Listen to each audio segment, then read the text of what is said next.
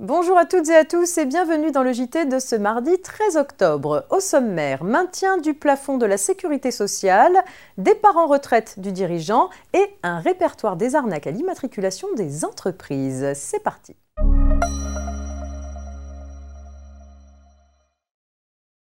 Selon un rapport de la Commission des comptes de la sécurité sociale, le plafond de la sécurité sociale 2021 ne serait pas revalorisé par rapport à 2020. Il serait donc maintenu à 41 136 euros par an et 3 428 euros par mois.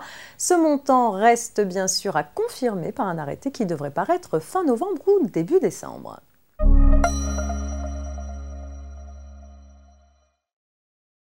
On poursuit avec une question relative au départ en retraite du dirigeant. Vous le savez, un dirigeant de PME partant en retraite qui cède les titres de son entreprise bénéficie d'un abattement forfaitaire de 500 000 euros sur le montant de la plus-value réalisée. Il faut pour cela que plusieurs conditions soient satisfaites.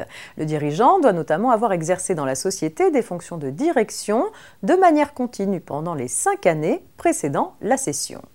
Que se passe-t-il quand au cours de la période de 5 ans, la société change de forme sociale et passe d'une imposition à l'impôt sur le revenu à une imposition à l'impôt sur les sociétés?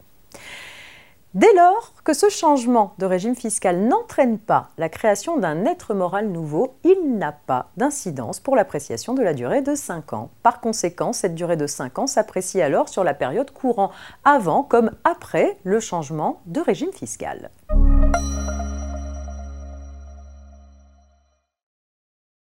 On termine ce JT avec une mise en garde. Plusieurs administrations ont relevé ces derniers temps une forte recrudescence des arnaques visant les entreprises et notamment des arnaques à l'immatriculation. Tirant profit d'une piètre connaissance du grand public des formalités officielles auprès du registre du commerce et des sociétés, le RCS, des sociétés privées utilisent à dessein des dénominations sources de confusion avec celles des registres officiels.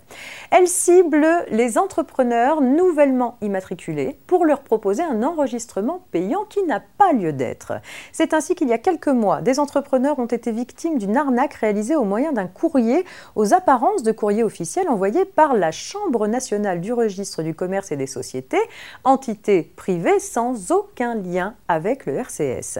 Pour faire face à ce phénomène, Infogreffe a mis en ligne un blog qui entreprend dans l'une de ses rubriques de recenser les arnaques par courrier et les sites parasites susceptibles de solliciter les entrepreneurs. Les grèves des tribunaux de commerce veulent faire de ce répertoire des arnaques l'outil de référence pour tout chef d'entreprise qui souhaite vérifier en quelques clics si le courrier reçu est bien officiel ou au contraire si c'est une arnaque à laquelle il n'est nullement tenu de donner suite. C'est tout pour aujourd'hui. Excellente journée et rendez-vous demain.